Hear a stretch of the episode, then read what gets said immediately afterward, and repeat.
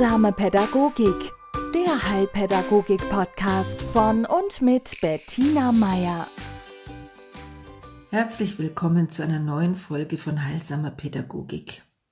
Ich möchte heute zu Ihnen über die Angst sprechen. Über die Angst, die mich immer dann befällt, wenn eins meiner Kinder sich auf Reisen befindet.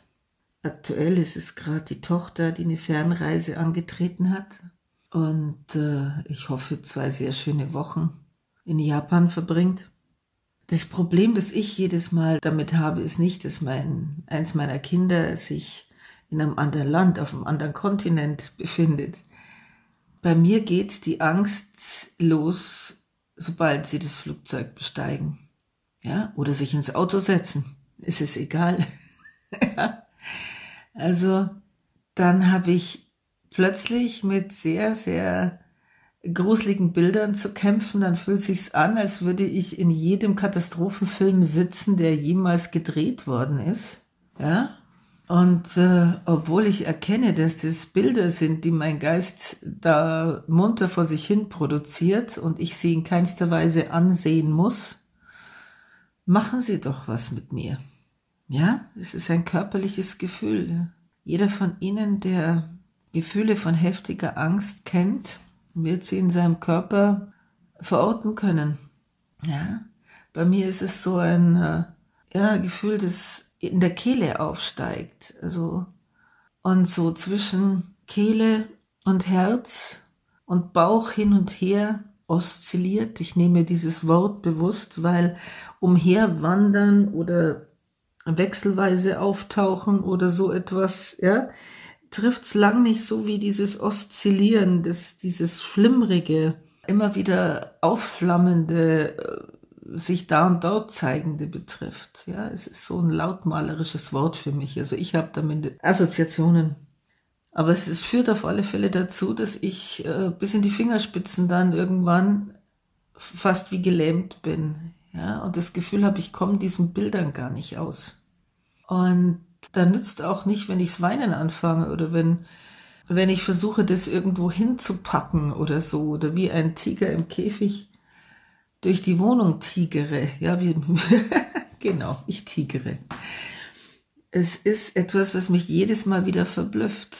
Und das hält so lang an, wie, wie die Reise dauert und sind die Kinder dann glücklich irgendwo gelandet, haben irgendwo ihr Ferienhaus bezogen, ist alles gut. Ich kann sie da gut lassen in der Fremde.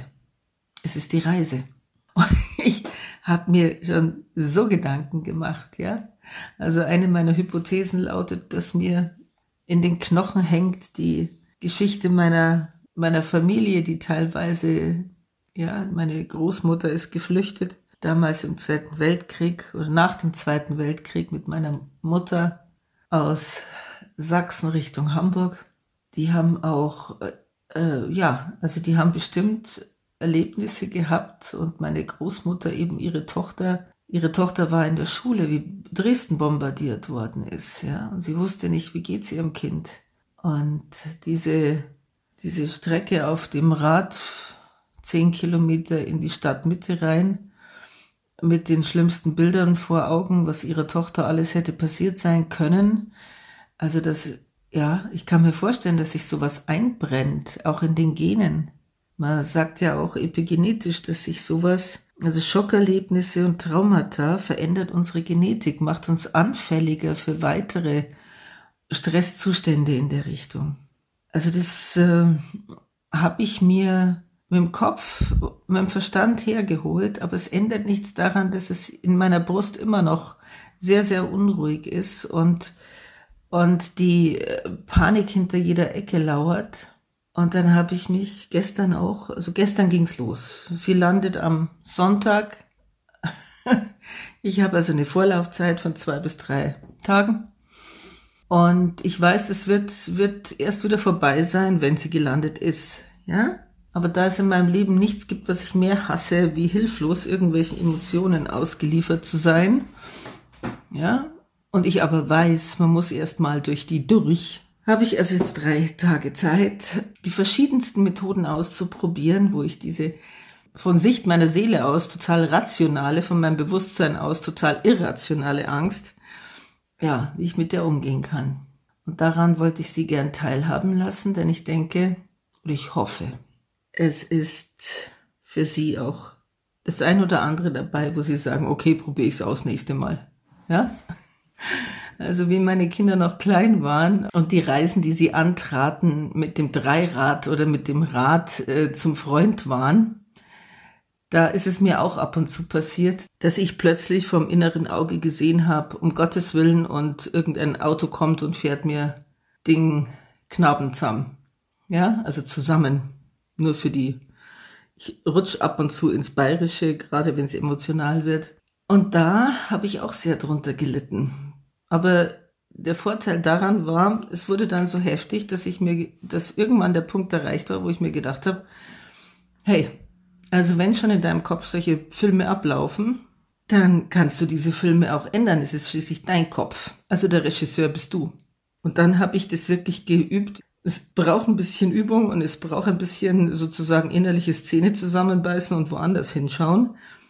Aber ich habe, muss ich sagen, innerhalb von zwei, drei Wochen das geschafft und habe diese Filme geändert. Ich habe mir also bewusst vorgestellt, wie dieses Kind sicher auf dem Gehweg zu seinem Freund mit dem Dreirad oder mit dem Stützrad rollert, dort gut ankommt, dort willkommen geheißen wird, alles läuft gut, alles ist, ja? Also ich habe einen Gegenfilm. Ich habe nicht den, den Film genommen und habe ihn in den Keller in eine Schachtel gepackt und einen Deckel drauf und einen Zentner Stein drauf, weil also bei vier Kindern wären sonst die Kellerregale ziemlich schnell voll gewesen. Ich habe bewusst einen anderen Film geschaltet. Ja? Also das ist eine Methode, die kann man machen, dass man sich bewusst für die Version mit Happy End entscheidet. Hm?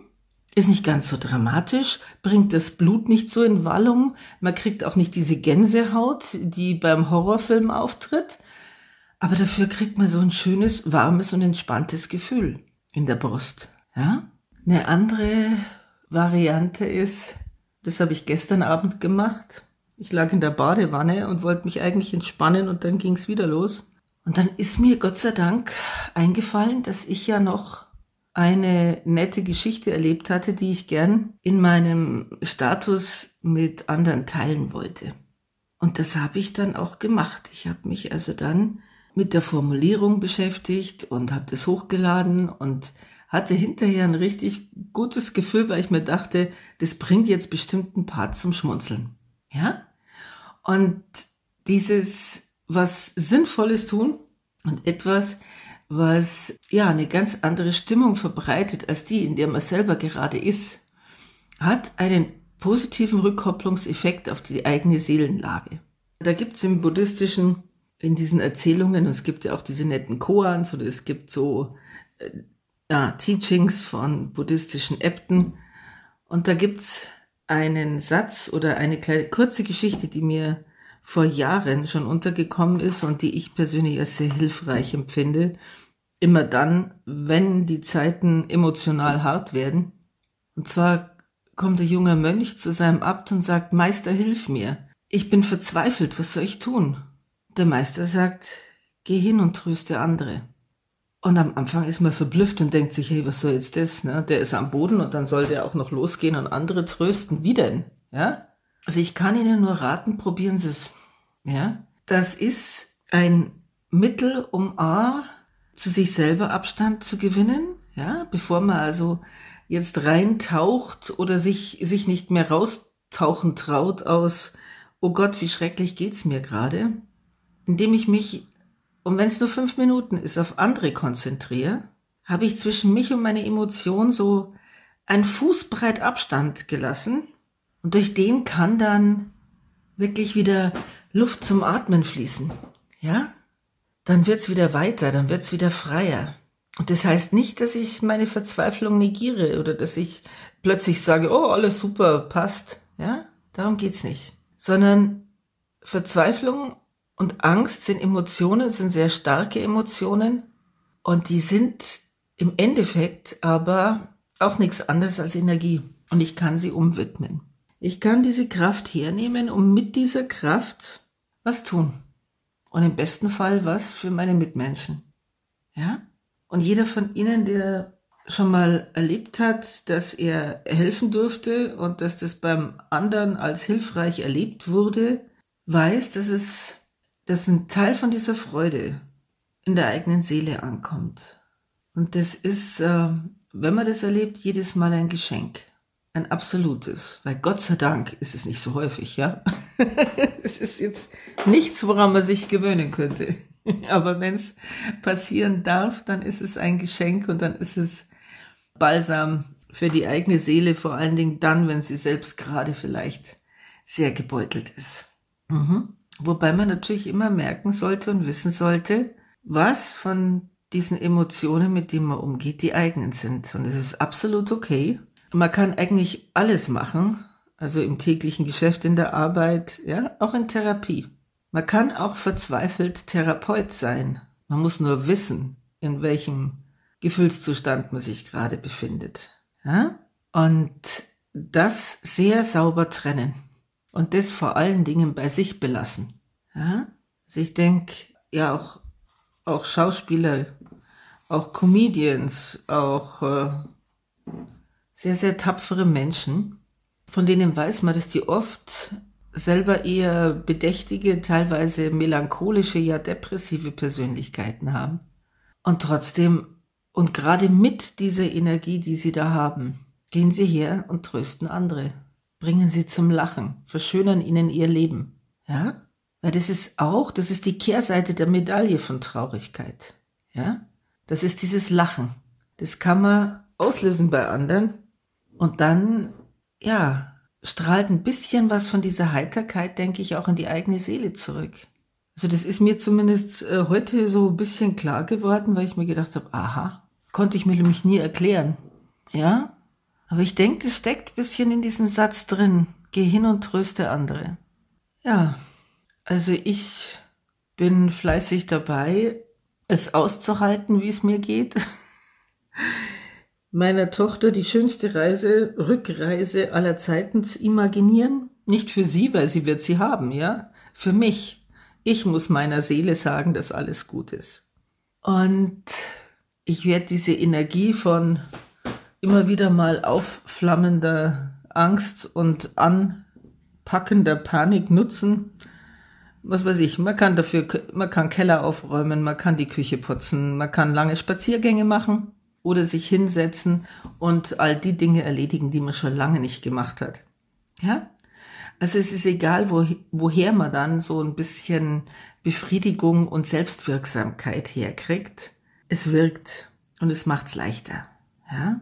Und ja, es gehört dazu, denke ich, zum Stück weit. Natürlich ist nicht jeder in Panik, wenn Kinder verreisen. Ne? Aber Sorge, elterliche Sorge heißt leider Gottes auch manchmal wirklich Sorge. Ja? Und mit der müssen wir alle auf die eine oder andere Weise umgehen. Ja? Und je eher man damit anfängt, sich zu überlegen, wenn man solche Zustände kennt, wie gehe ich um damit in Zukunft? Ja, desto hilfreicher ist es, wenn es einen dann vielleicht wirklich mal fast zu überrollen droht. Ja? Anrufe bei Freundinnen und Freunden ist auch gut. Oder bei den anderen Kindern, die einem dann versichern, dass alles in Ordnung ist. Ja? Beruhigt auch. Also das Zaubermittel ist Beruhigung. Man kann auch, ja, das kam mir heute auch noch, man kann auch einen Gegenschmerz setzen. Also ich bin zum Beispiel Krimi-Fan. Also wenn man, wenn man schon Angst hat, dann kann man die Angst umleiten und kann sich irgendwas anschauen, was so spannend ist und so gruselig, dass man von dem anderen, ja, dass man da äh, keine Idee mehr dazu entwickelt, ne? dass man seine Angst praktisch umleitet auf irgendwas total Fiktives. Kann man auch ausprobieren, bloß ich bin da ein Weichei. Ne? Also wenn es zu spannend wird, dann halte ich mir die Augen zu und die Ohren. Es ist relativ nutzlos, aber jeder von uns ist anders gestrickt. Worauf ich hinaus will, ist es, auch wenn es sich manchmal so anfühlt, dass man hilflos ist diesen starken Emotionen gegenüber.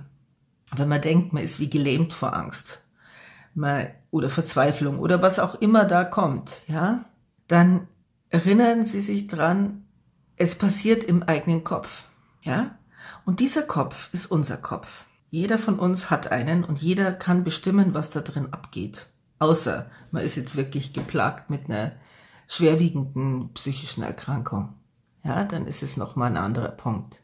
Aber prinzipiell haben wir sehr lang drüber die Kontrolle, was wir denken und wie wir denken. Und wir sind keiner Emotion hilflos ausgeliefert. Das ist das, was äh, der Benefit von einem Großhirn ist. Ja? Und der Benefit von einem funktionierenden Herzen, von einem großzügigen, von einem liebevollen und von einem warmherzigen. Und es braucht Platz zum Schlagen und Platz zum Empfinden und Angst macht eng. Also in dem Sinn ist dieser Beitrag auch einer, der Sie ermutigen will zur Freiheit. Freiheit, dass wenn man schon die Gefühle, die man hat, nicht ändern kann, dann hat man aber die Freiheit, damit zu machen, was man will. Ja? In diesem Sinne eine freudige, friedvolle, warmherzige und sehr freiheitliche Woche. Heilsame Pädagogik, der Heilpädagogik-Podcast von und mit Bettina Meier.